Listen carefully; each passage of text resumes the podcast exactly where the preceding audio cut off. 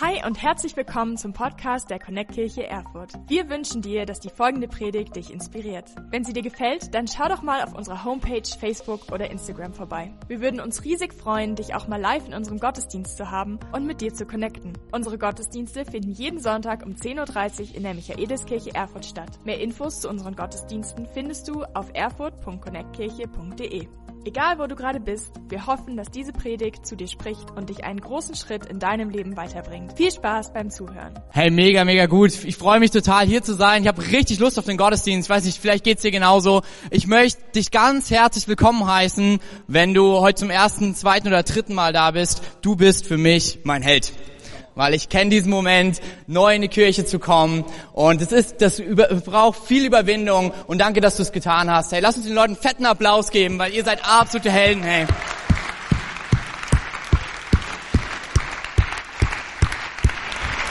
Und ist gut, ey, es ist richtig voll.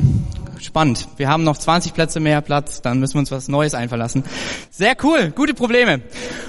Alright, wir sind in der Predigtserie Ungezähmt Expedition Apostelgeschichte. Und das ist ein Akronym des Ungezähmt und jeder Buchstabe steht für ein Teil unserer Predigtserie und wir sind heute bei Z angekommen.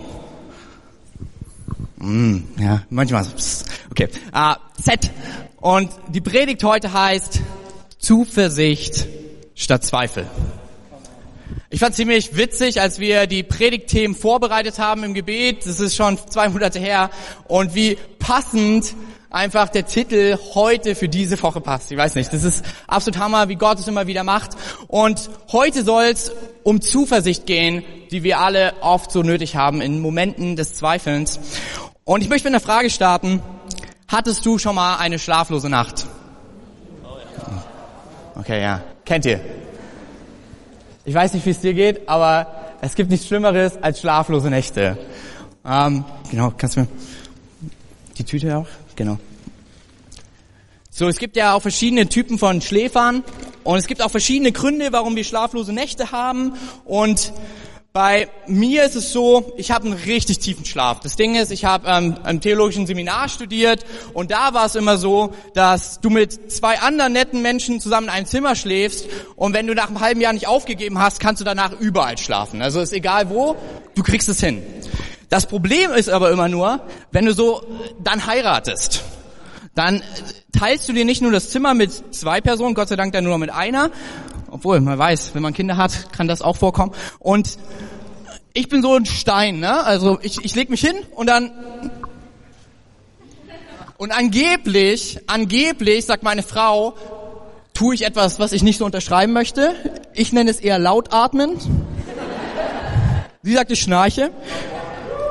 Und sie hat mir gesagt, dann hat sie oft, wirklich oft so, ja, ein bisschen schlaflose Nächte. Und jeder geht mit schlaflosen Nächten andersrum. Meine Frau piekst mich dann immer in die Seite oder macht irgendwas mit meinem Arm, weil sie denkt, das ist der Trick, wie man das hinbekommt. Es ändert aber nichts. Ich atme trotzdem noch recht laut. Manchmal. Angeblich. Wurde auch schon aufgenommen, um Beweise zu zeigen bin immer noch nicht davon überzeugt, dass das richtig ist. Vielleicht war das Lügenpresse von meiner Frau, keine Ahnung. Aber jeder reagiert anders in so einer schlaflosen Nacht. Bei mir ist es so, ich bräuchte noch mal, ja genau, in meiner schlaflosen Nacht, lass uns ehrlich sein, ist das einer meiner besten Freunde. Dann Netflix ich die ganze Zeit. Und dann gibt es diesen Moment, ich habe so einen richtig festen Schlaf. Also du kannst neben mir saugen, du kannst neben mir telefonieren, Alle denken, ja, es ist egal, ich schlafe. Meine Frau, der Schmetterling schlägt draußen und sie sagt, hast du das gehört? So weiß ich meine. Naja, und dann versuche ich das immer heimlich zu tun. Dann so mal heimlich meinen Laptop auf. Katha trägt eh meistens eine Schlafbrille. Und dann gucke ich rüber, ah, nichts passiert.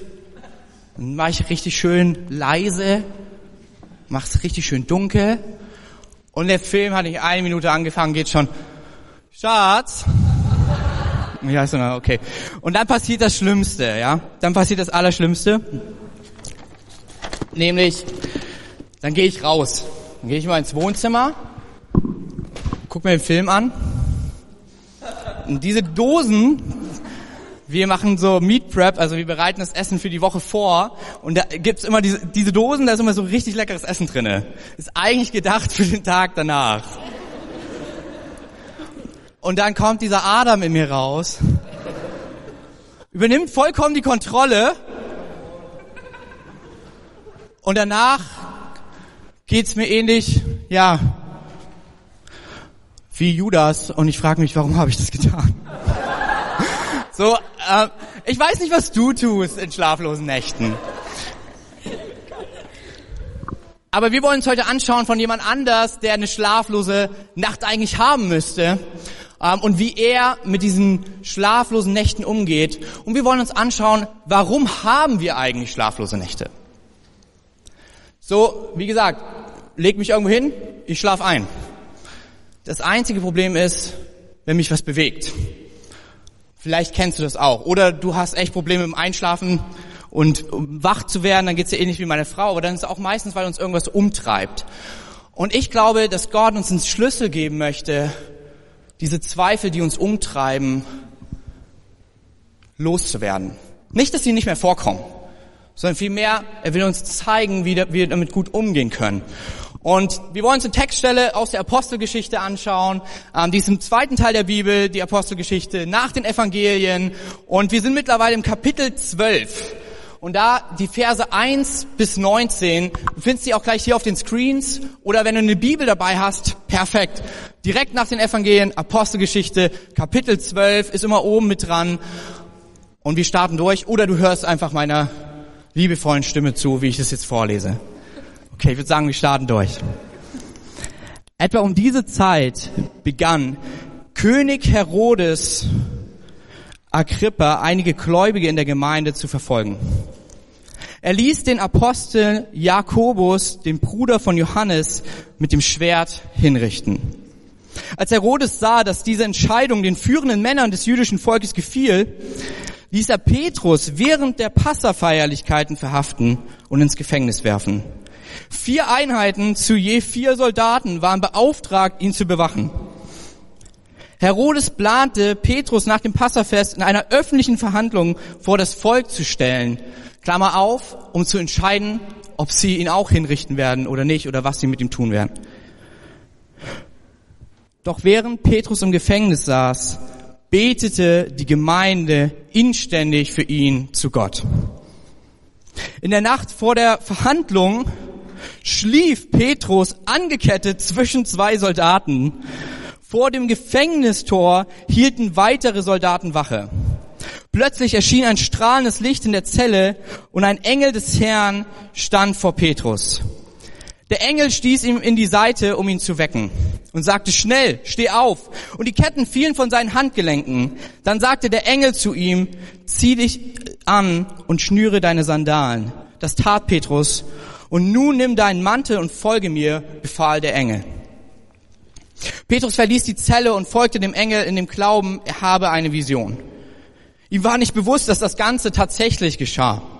Sie passierten die erste und die zweite Wache und erreichten das Eisentor zur Straße, dass sie sich von, und, und dieses Tor öffnete sich von selbst.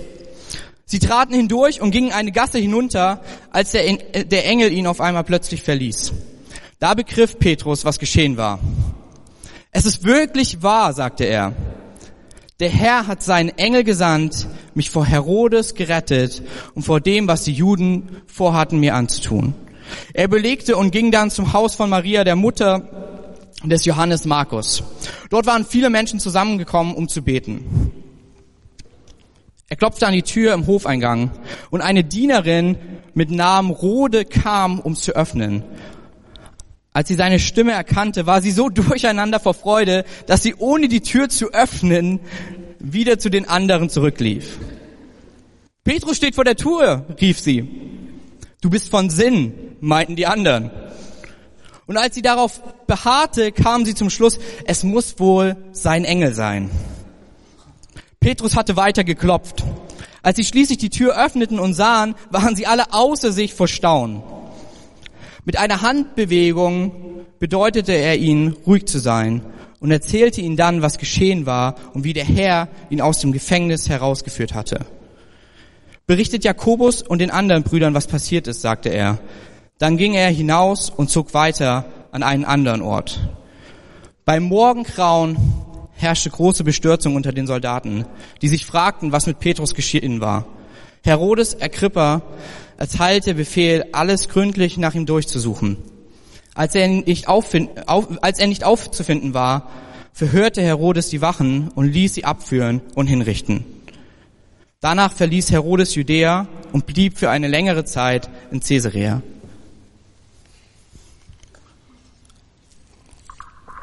Ja, besser. Okay. Spannender Text. Ein Text, ähm, den ich mir mit euch aus drei Blickwinkeln betrachten möchte. Und vorher will ich euch so ein bisschen mit reinnehmen, was davor passiert ist. Es sah alles andere als dramatisch aus in der ersten Kirche in dem Moment. Es war eigentlich eine rosige Zeit, muss man sagen. Zum ersten Mal, kurz davor, paar Verse vorher, werden die, wird die Kirche die ersten gläubigen Christen genannt, weil sie Christus so ähnlich waren und weil sie ihm nachfolgten. Und sie wurden bekannt, sie breiteten sich über Jerusalem aus und Menschen kamen ständig zum Glauben. Alles sieht gut aus. Und dann auf einmal, plötzlich, genau dreimal kommt das Wort vor, Plötzlich, als Herodes kam, plötzlich, als der Engel kam und plötzlich, als er verschwand. Und plötzlich wurde alles anders. Auf einmal gab es Turbulenzen und einer seiner besten Freunde verliert den Kopf. Und damit das nicht alles war, als der, ja, als er es sah, sagte er sich, oh, das gefällt den Leuten hier. Ich, nehm, ich hole mir auch noch Petrus von dieser Glaubensgemeinschaft. Petrus wird abgeführt an Passa, eigentlich im Fest, wo sie als Kirche feiern wollten, was Jesus für sie getan hat. Und auf einmal sitzt er in der Zelle. Und weil man so Angst hatte, weil er ja schon, weil Gott schon mal die Apostel befreit hat, hatte er auch nicht nur ein Wachen an der rechten, sondern hatte auch noch einen Wachen zu seiner linken angekettet. Damit diesmal wirklich man sicher gehen konnte, dieser Typ verlässt die Zelle nicht lebendig. Alles hatte sich gedreht. Alles war anders. Und ich weiß nicht, wie es Petrus ging in dem Moment. Ich weiß, wie es für mich gewesen wäre. Denn kurz bevor Jesus gegangen ist zum Vater, also aufgefahren ist in den Himmel, sagt er noch zu ihm, übrigens, Petrus, du wirst für mich leiden. Und ich kann mir richtig vorstellen, wie Petrus dort sitzt und in mir, wenn ich Petrus gewesen wäre, diese Gedanken hochkommen, okay, heute ist der Tag. Morgen wird so sein und auch mein Kopf rollt. Und vielleicht sitzt du nicht in der Zelle, angekettet zwischen zwei Soldaten. Aber ich glaube, dass Zweifel sich ähnlich manchmal für uns anfühlen kann, wie ohne Ausweg. Und manchmal Probleme und Sorgen sich anfühlen, als ob diese Zelle bewacht ist und du sie nie wieder verlassen wirst. Das sind die Zweifel. Und ich möchte heute schauen, weil Gott möchte durch den Text, glaube ich, zu dir und zu mir reden, was wir tun können in diesen Zeiten und wie aus Zweifeln Zuversicht wird. Und das Erste, was ich mir anschauen möchte, ist den Blickwinkel der Kirche. Sogar Zweifler dürfen zuversichtlich beten. Das ist mein erster Punkt. Sogar Zweifler dürfen zuversichtlich beten. Ich finde es interessant. Lukas, ein Schreiber der damaligen Zeit, mit Humor. So, wenn du sagst, ja, die, die ähm, Bibel, die ist total humorvoll, äh, humorlos, da sind nur Regeln drinne. Allein diese Stelle, so zeigt mir, die Bibel ist voller Humor. Und allein diese Stelle zeigt mir, wie echt sie ist. Weil würdest du einen glorifizierenden Bericht über Petrus schreiben wollen und über seine Flucht, hey, dann würdest du nicht erzählen, dass er tief gepennt hat und der Engel ihm so richtig mal eins reindrücken musste, damit er wach wird. Und du würdest nicht hören von einer Dienerin, die sogar mit Namen in die Bibel eingeht, weil sie so vor Freude vergisst, den Geflohenen ins Haus zu lassen. Und du würdest nicht hören, dass die Kirche, die dafür ernsthaft betet, danach entscheidet, ja, das kann Petrus aber nicht sein. Ja, Gott hört Gebet, aber das war's nicht. Und sie anfangen, eine theologische Diskussion zu halten, wer denn davor stehen kann. So, das würde niemand erzählen, wenn er irgendwas glorifizieren möchte, sondern es ist eine echte und lebendige Geschichte. Und das ist so gut, weil das bedeutet, dass sie auch etwas für dein und mein Leben mit in sich hält. Sogar Zweifler dürfen zuversichtlich beten. Ich finde es interessant, Vers 5 heißt es, und die Kirche kam zusammen und betete inständig. Dieses Wort könnte man auch mit ernsthaft oder noch stärker übersetzen und du findest es nur an einer anderen Stelle außerhalb der Apostelgeschichte, nämlich wenn Jesus im Garten Gethsemane betet für dich und für mich und für deine und meine Sorgen, für deine und meine Schuld, alles was uns trennt, für das, was wir nicht beten können.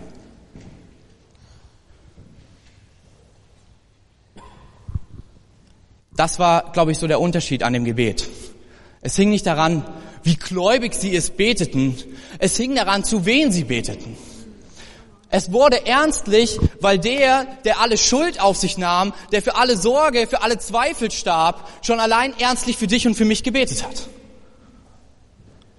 Und ich finde es so lustig, dass wir beten können, ohne daran wirklich zu glauben. Weil das brauchst du gar nicht. Das Einzige, was du brauchst, ist, dass du glaubst an den, zu dem du betest. Er ist es, der es tut, nicht dein Gebet. Nicht, dass du dich mehr oder weniger anstrengst, sondern der, der schon alles getan hat im Garten Gethsemane, als er schon für deine Schuld, für deine Sorgen, für dein Leid, für deine Trauer betete, dabei weinte und sagte, kann dieser Kelch nicht an mir vorübergehen? Und er sagte aber nicht dein Wille, äh, nicht mein Wille geschehe, sondern deiner. Es gibt Momente, wo ich sozusagen ziemlich ungläubig bin. Wenn Leute zu mir kommen mit gewissen Gebetsanliegen, wo ich einfach keine Ahnung habe, wie ich dafür beten soll. Aber ich habe mich entschieden, irgendwann es trotzdem zu tun. Weil es ist nicht ich, der etwas tun muss, sondern es ist Jesus, der bereits es getan hat. Ich weiß noch, vor ein paar Jahren kam, Familie, äh, kam ein Paar auf mich zu, dessen Kind geboren ist mit einem Herzfehler und angerufen hat, kommt bitte ins Krankenhaus, lasst uns dafür beten, dass mein Sohn diese Nacht überlebt und die Chancen sahen ziemlich schlecht aus. Und ich muss ehrlich zu dir sein, in mir war ständig die Stimme des Zweifels. Aber als ich den Vater in die Augen sah und er, und er sagte, lass uns beten, der zu dem Zeitpunkt noch nicht mal an Gott glaubte, wusste ich, selbst Zweifler dürfen zuversichtlich beten. Und wir haben gebetet.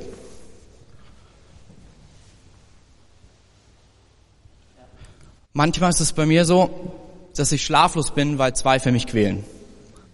Weil ich Angst habe vor gewissen Situationen. So wie Benny wahrscheinlich manchmal jetzt schlaflose Nächte in Dortmund hat, ging es mir auch, als wir kein Gebäude mehr hatten. Und ich wusste, uh, wo werden wir uns treffen? Und dann ist so der ermutigendste Moment ist, wenn du, egal wo du hinkommst und Leute fragen, und haben wir schon was? Und du denkst, ja, wir haben ganz viele Absagen. Und ganz viele Locations, die uns gerne haben wollen, aber die wir uns nicht leisten können. Und ich weiß nicht, wie oft ich in dieser Zeit wach lag.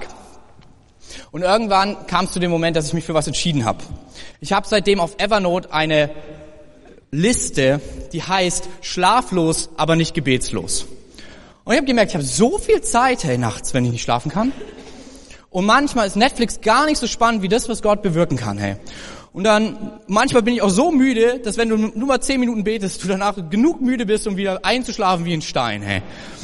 Und jetzt alles, was ich so höre, auch an Gebetsanliegen, ich nehme das alles in diese Liste, schlaflos, aber nicht gebetslos. Und jedes Mal, wenn der Zweifel mich weckt oder mich nicht einschlafen lässt, erinnere ich ihn daran, wie groß mein Gott ist.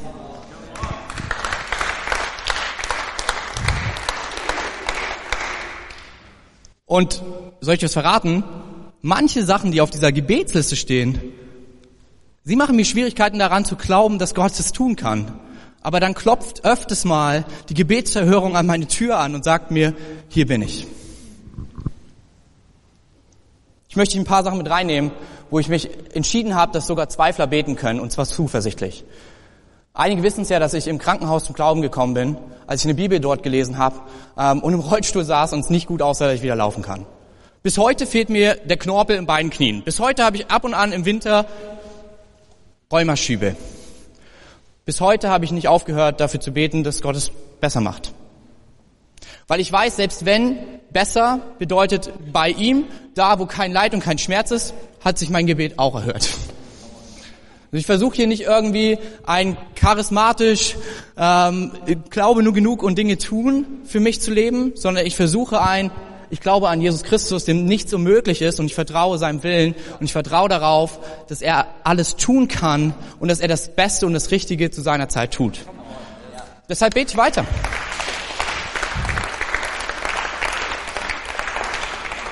Seit, als meine Frau und ich hierher gezogen sind, und jetzt kommt was richtig Hartes. Ich hatte manchmal Zweifel, dass überhaupt irgendjemand zu unseren ersten Treffen kommt. Und als wir zu viert dort saßen und ich insbrünstig betete, wie als ob Hunderte da wären, äh, predigte, als ob Hunderte da waren, war doch da ein wenig Zweifel in mir, dass das jemals so sein wird. Aber ich habe mich entschieden, es trotzdem zu tun. Ich habe mich entschieden, Gott zu vertrauen, wenn er sagt, dass Menschen ein Zuhause bei ihm brauchen, dafür zu leben und den Leuten, die nachfragen, von der Liebe Gottes zu erzählen. Und oft genug hat Gottes Zuversicht an meine Tür geklopft und gesagt, hier bin ich. Ich weiß noch an den Tag, als wir eröffnet haben und Gott ein paar Wochen vorher zu mir klar gesprochen hat, wie viele Leute kommen. Und es mich so krass geschockt hat. Und diese Zahl 300 war so immer wieder in meinem Kopf. Und in dem Saal passten 170 rein. Das hieß, ich habe dann den anderen Saal dahinter noch gemietet. Aber ich wusste, oh man, wir sind 30, 40 Leute, wenn ich das irgendwann erzähle, die können alle nicht mehr schlafen, hey. Also habe ich das so, so, drei, vier Leuten erzählt und wir haben gebetet. Wir haben dann ein paar Wochen vorher auch für, äh, an jedem Stuhl gebetet, dass er gefüllt wird mit Menschen, die eine Begegnung mit Jesus bekommen. Und ich bin dann nochmal extra in den anderen Raum, von dem niemand was wusste, und habe gebetet. Und das Hotel hat nicht daran glauben können, dass dieser Raum sich füllt. Deswegen haben sie die Stühle immer wieder abgestellt und ich habe sie immer wieder aufgestellt. Und ich dachte mir so, was tue ich hier? Und als dann die Eröffnung war und ich merkte, oh, hier ist schon zu voll und wir die, das, die Wand zur Seite rückten und dann am Ende sogar 312 Leute da waren, habe ich gemerkt, Gott ist treu und sogar ein Zweifler darf zuversichtlich beten. Ist so cool. Ich liebe die neue Jahreslosung, weil sie ist so echt. Sie ist nicht geschminkt. Sie ist nicht aufgehübscht. Der Jahresvers für das Jahr 2020 ist, Herr, hier bin ich ich glaube, hilf du mein Unglauben. Neues Leben übersetzt es sogar mit, Herr, hier bin ich. Ich glaube, hilf du mir nicht zu zweifeln. Ich möchte dich ermutigen, selbst da, wo du jetzt gerade aktuell in einer Situation bist, wo du denkst, wie soll Gott hier was tun? Ich kann es mir nicht vorstellen. Bet einfach weiter. Es ist nicht dein Job, das zu tun. Es ist Gottes Job. Unser Job ist es einfach nur inständig zu beten. Zu ihm, der im Garten Gethsemane für alles schon gebetet hat damals. Und dann wird es ziemlich interessant sein, weil dann wird vielleicht auch dein Name in das Geschichtsbuch Gottes eingetragen werden, wenn es an der Tür klopft und du fragst, wer ist da? Und in dir nur Zweifel sind. Und in diesem Moment der Zuspruch Gottes schon vor deiner Tür steht und du eigentlich nur die Tür öffnen musst, damit Zuversicht in dein Haus, in dein Lebenshaus einkehrt.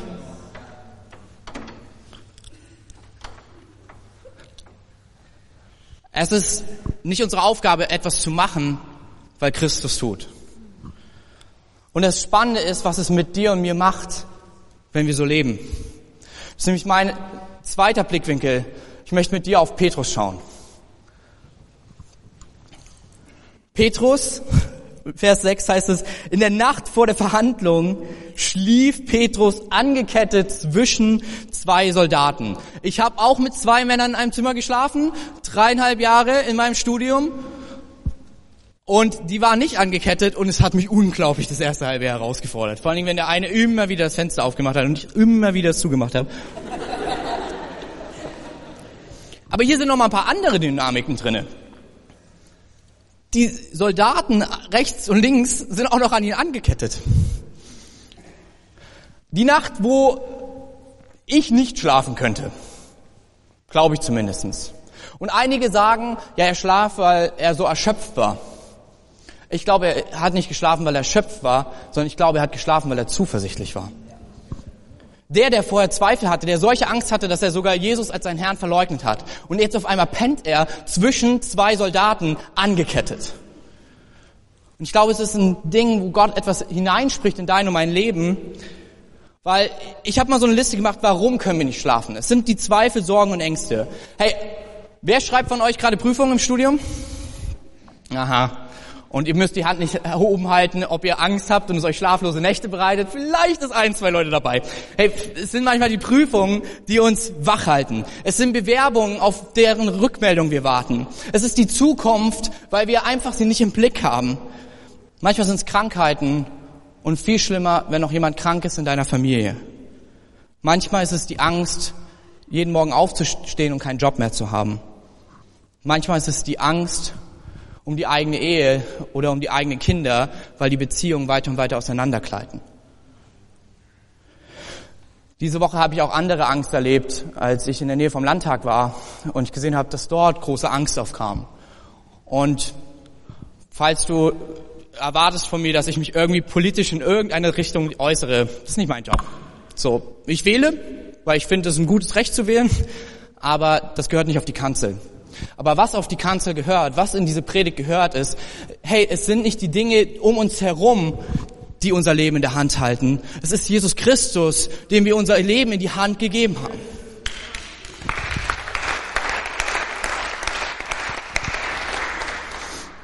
Deshalb möchte ich dich und mich ermutigen, neu zu lernen, dem Zweifel so richtig ins Gesicht zu geben, indem du einfach mitten in seinem Angesicht schläfst auf dem Versprechen Gottes, dass er größer ist als jede Sorge. Auf dem Versprechen Gottes, dass er es ist, der mit dir über Mauern springt. Auf dem Versprechen Gottes, dass er sagt, ich bin die Zukunft und dein Leben. Auf dem Versprechen Gottes, dass er sagt, ich bin dein Gott, dein Arzt, der dich heilt. Auf dem Versprechen Gottes, der, der sagt, ich bin mitten in deiner Familie, mitten in der Beziehung mit den Kindern, mitten mit einer Beziehung mit deiner Frau, mit deinem Ehemann. Ich bin der Gott auch mitten in Thüringen. Egal was ist, egal wie Dinge aussehen, ich bin der Gott, der alles in der Hand hält. Ich möchte im Zweifel mal sowas von ins Gesicht schlafen. Mal sowas ihm von zeigen, ich vertraue auf den Gott. Weil, hey, ganz ehrlich, oft äh, geraten wir dann in komischen Aktivismus. Am schlimmsten ist, wir gehen dann noch auf Facebook und Instagram und kommentieren Dinge, machen, stellen andere Menschen bloß oder sonstiges. Warum tun wir das? Weil wir uns hilflos fühlen. Weil wir merken, wir können an gewissen Situationen nichts verändern. Aber was wäre, wenn wir gar nichts verändern müssen, wo wir nichts verändern können? Sondern was wäre, wenn der wirkt, der kann und es in seiner Hand hält? Was wäre, wenn du schon dein Bestes gegeben hast und sagst, das reicht nicht und er sagt, ich weiß, deswegen bin ich gekommen und ich bin genug? Wir waren am Dienstag in der Evangelischen Allianz und es waren Sprecher da, die werden auch hier sein. Im Mai ähm, in der Messehalle ähm, und werden einen großen Tag haben, wo die Bühne den verfolgten Christen auf dieser Welt gewidmet ist, Open Doors. Und dieser Sprecher brachte uns Zitate mit von Christen, die in Verfolgung sind, die für die das, was Petrus gerade erlebt, hautnah ist wo auch Regierungen schon gekippt sind, wo Dinge herausfordernd sind, wo sie vielleicht auch eine Minderheit sind und Dinge erleben, die echt nicht schön sind. Und ich fand es krass, worum sie uns gebeten haben zu beten. Und es zeigt mir, sie schlafen dem Zweifel mal sowas von ins Gesicht. Hey. Betet nicht, dass die Verfolgung aufhört, sondern betet, dass unser Glaube stark bleibt. Bete nicht, dass die Verfolgung aufhört, sondern bete, dass der Glaube in uns stark bleibt, dass Jesus kann, dass Jesus der Herr ist, niemand anders, dass Jesus ihr Beschützer ist, dass Jesus ihre Rettung ist.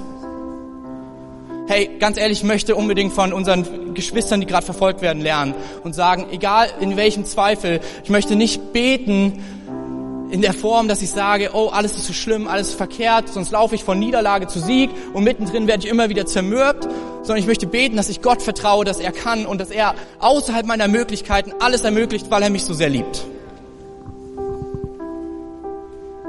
Psalm 4, Vers 9 habe ich mir dazu geschrieben. In meiner Liste schlaflos, aber nicht gebetslos. Ich will mich in Frieden hinlegen und schlafen, denn du allein, Herr, gibst mir Geborgenheit. Nachdem ich mit dem Beten fertig bin und ich merke, ich werde müde, es geht immer schneller als ich denke, dann merke ich immer so, oh, auch ich bin einfach nur ein ganz normaler Typ, ähm, so nach zehn Minuten oder so. Dann beende ich mein Gebet genau mit diesem Satz. Gott, ich lege dir alle meine Sorgen, alle meine Nöte hin. Ich glaube, dass du der Retter bist, dass du der Herr bist, Gott und König. Und ich schlafe in der Geborgenheit, in der Zuflucht bei dir. Weil nichts mir was anhaben kann, solange du mich in deiner Hand hältst. Egal wie das aussieht. Aber ich vertraue ihm, dass es am Ende gut ist. Weil er das größere Bild für dich und für mich hat. Und hey, mir hilft's, wieder weiter laut zu atmen, wenn die Zweifel kommen. Und das ist mein dritter Punkt für dich und für mich. Gott hat eine Antwort für meine Zweifel in schwierigen Zeiten. Jesus schreit in Gethsemane, damit wir ewige Hoffnung haben können. Jesus hat eine schlaflose Nacht, damit du sagen kannst, ich lege mich hin in aller Geborgenheit, weil Jesus über mich wacht.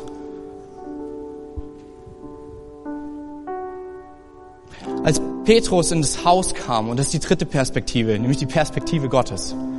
Als Petrus ins Haus kam und sie alle voller Staunen waren, hey, er hat sie alle abgewunken. Er gesagt, all das und auch wie es passiert ist, ist es nicht wichtig. Eins ist wichtig. Ich weiß, dass mein Herr mich gerettet hat aus dem Gefängnis. Und ich glaube, das ist, was er dir und mir zuspricht in allen Situationen. Jesus, der Name, bedeutet Gott rettet. Und es ist das Versprechen, was immer wieder an meine Tür des Zweifels anklopft und sagt, lass mich rein. Ich bin das Versprechen, die Zuversicht, die bei dir wohnen möchte. Und ich weiß nicht, wie es dir geht, aber oft denke ich mir als Christ, ja, gerettet hat er mich am Kreuz, dass ich wieder mit Gott in Beziehung bin, aber, aber die Nummer, diese Prüfung, die muss ich jetzt alleine hinbekommen. Die Nummer mit dem Streit, den ich da gerade habe, mit der einen Freundin oder dem einen Freund, das ist jetzt meine Sache. Und ich glaube, wir machen kaputt, wofür er die ganze Nacht geschrien hat in Gethsemane zu Gott und gesagt hat, ich will den Kelch nehmen, weil du willst es für mich, weil du diese Menschen so sehr liebst.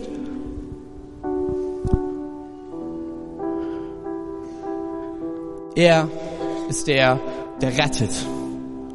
Und nicht nur einmal am Kreuz, dass du zu Gott beten kannst, sondern für jeden Bereich deines Lebens. Jesus, er kommt nicht nur am Sonntag, sondern Jesus ist der Herr in deinem Leben über deine Familie. Jesus ist der Herr in deinem Leben über deine Ehe, über deine Beziehung. Jesus ist der Herr über deine Versorgung, deinen Job. Jesus ist der Herr über das Land, in dem du lebst. Jesus ist der Herr über deinen Körper. Jesus ist der Herr in deinen Zweifeln.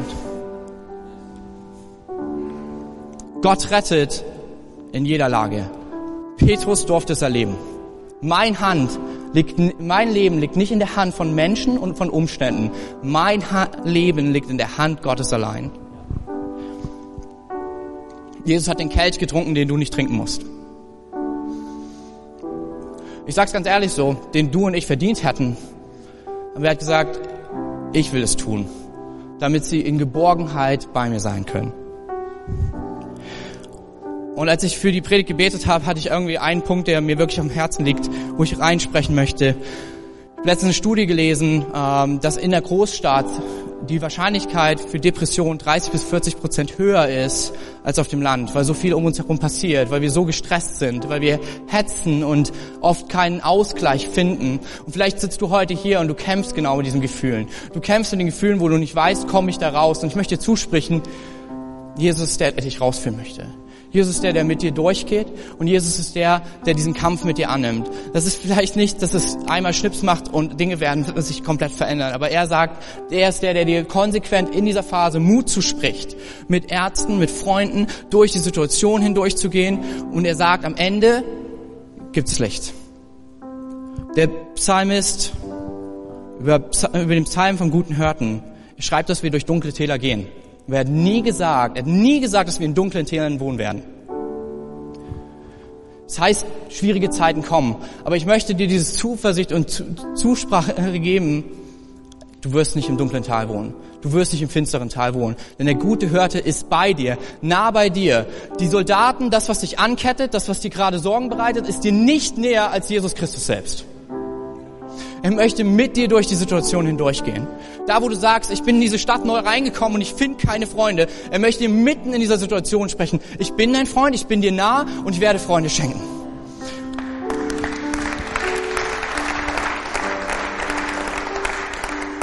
Ich wünsche mir so sehr für uns als Kirche, hey, wir keine Kirche sind, die von Zweifeln getrieben ist, sondern wir eine Kirche sind, die in Zweifeln weiß, wo sie hinrennen darf. Und das Witzige ist, du musst noch nicht mal rennen. Du bist in diesem Haus, du betest, du weißt keinen Ausweg mehr. Mittendrin klopft der bei dir an, der sagt, ich möchte die Zuversicht in deinem Haus sein. Ich bin der Zuspruch Gottes, dass du nicht alleine bist. Ich bin der Zuspruch Gottes, dass Zweifel in diesem Haus nicht alleine mit dir kämpfen werden, sondern ich bin der, der in deinem Haus kämpft, damit du alle Zuversicht hast, dass mir nicht so möglich ist. Es klingt so einfach und es klingt so, als ob wir nichts dafür tun können. Und genau das ist es. Die ein, das einfache Evangelium ist genug. Gott liebt dich. Er will eine Beziehung mit dir. Die Beziehung ist nicht nur für mal, sondern sie ist für jede Lebenslage, in den guten und in den schlechten Zeiten. Sie hält ewig an. Und er ist der Überwinder für jede deiner Situationen. Es macht mir manchmal Schwierigkeiten, weil ich so ein aktivistischer Typ bin und ich mir denke, aber was kann ich tun? Und Jesus, der mir zuruft, ich habe doch schon getan. Ich habe doch schon getan. Leb das Leben in Freude und erzähl anderen von der Liebe, die du erlebt hast. Das ist, was du tun kannst. Heb den Blick hoch und sehe in mir Zuversicht mitten im Zweifel. Schlaf den Zweifel mitten ins Gesicht. Hey, vielleicht bist du heute Morgen hier in dieser Kirche und das ist alles völlig neu für dich. Und das ist vollkommen okay, aber ich möchte dich echt einladen, dir diese Ermutigung mitgeben. Du bist nicht allein. Die Soldaten, die Ketten, ich weiß nicht, wie sie bei dir in deinem Leben aussehen. Sie sind dir nicht so nah, wie Jesus es sein möchte. Und vielleicht hast du diese persönliche Beziehung nicht und du denkst, du bist allein in diesem Haus. Ich möchte sagen, er klopft an und sagt, darf ich einziehen? Und ich möchte gleich eine Möglichkeit geben, wenn du diese Beziehung noch nicht hast, einfach gleich deine Hand zu heben. Ich werde von drei runterzählen und ihn einladen in dein Leben heute. Es ist ein einfaches Gebet. Ich möchte uns bitten, dass wir einfach alle unsere Augen schließen dass keiner nach rechts oder links schaut. Das ist ein persönlicher Moment. Und auch egal, welche Zweifel du hast, selbst Rode hatte sie. Aber Jesus klopft an. Wenn du heute Morgen da bist und du hast Jesus noch nicht in dein Haus eingeladen, diese, dieses Versprechen, diesen Zuspruch Gottes, er ist alle Zeit da, dann will ich dir gleich die Chance geben, einfach deine Hand zu heben. Ich und das Gebetsteam haben unsere Augen geöffnet, dass wir wissen, mit wem wir nachher dieses Gebet der Einladung beten dürfen. Drei, Gott liebt dich. Zwei, Herr Jesus ist dir näher, als du denkst. Eins, heb deine Hand, wenn du heute diesen Zuspruch Gottes in dein Haus einladen möchtest. Dankeschön. Alright, ihr könnt gerne die Augen wieder öffnen. Lass uns der Person einen fetten Applaus geben. Das ist die beste Entscheidung, die ihr treffen kannst.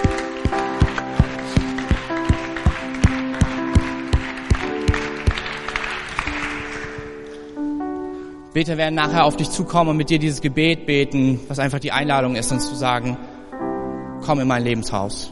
Und für den Rest von uns, lass uns gemeinsam aufstehen.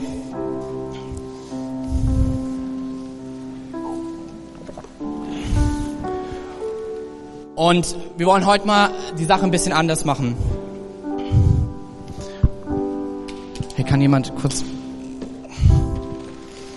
wir wollen heute die Sachen ein bisschen anders machen. Wir singen immer eigentlich nach der Predigt nochmal einen Song, wo wir einfach drüber nachdenken, reflektieren über diese Predigt. Aber heute möchte ich es einfach anders tun mit uns. Wir singen den Song noch einmal, wo es darum geht, dass Gott das, was er in der Bibel getan hat, was er vielleicht auch schon mal in deinem Leben bisher getan hat, er wird es noch einmal tun. Und Worship, Anbetung ist nichts anderes als Gebet. Und manchmal ist es das, was David getan hat, als er völlig verzweifelt war und er gesagt hat, ich, ich spreche zu meiner Seele, lobe den Herrn. Ich rufe zu mir und rufe es mir neu ins Gewissen, er ist der Retter. Und dasselbe wollen wir jetzt gleich tun mit dem Song. Ich weiß nicht, was vielleicht bei dir wie ein Gefängnis aussieht. Oder von Freunden, die du kennst, die gerade mitten in so einer richtig herausfordernden, zweifelnden Situation sind. Hey, lass uns genau da diesen Song reinsingen und sagen, er wird es noch einmal tun. Er ist der Gott, der rettet. Und er bleibt dieser Gott, der rettet. Er ist der, dessen Versprechen nie gebrochen wird. Lass uns gemeinsam Worship starten. Wenn du mehr über Jesus erfahren willst oder deine Geschichte mit uns teilen möchtest, dann schreib uns gern auf Facebook, Instagram oder eine E-Mail an info at connectkirche.de. Du bist begeistert von der Connect Kirche und möchtest unsere Arbeit unterstützen? Dann findest du auf unserer Homepage weitere Details dazu, wie du dies tun kannst. Falls du nicht aus Erfurt und Umgebung kommst, aber dennoch aktiv verfolgst, was wir als Kirche tun, möchten wir dir zuallererst Danke sagen, dass du auf diese Art Teil von dem bist, was hier in Erfurt geschieht. Gleichzeitig wollen wir aber sicherstellen, dass du vor Ort eine Kirchenfamilie hast. Wir sind der festen Überzeugung, dass es keinen Ersatz dafür gibt, eine Kirche vor Ort zu haben, in der du connected bist und Beziehungen pflegen kannst, die dich im Glauben voranbringen. Falls du keine Kirche vor Ort haben solltest, ermutigen wir dich dazu, dir eine zu suchen. Wenn du dabei Hilfe brauchst, melde dich gern unter info at connectkirche.de. Danke fürs Zuhören und bis bald.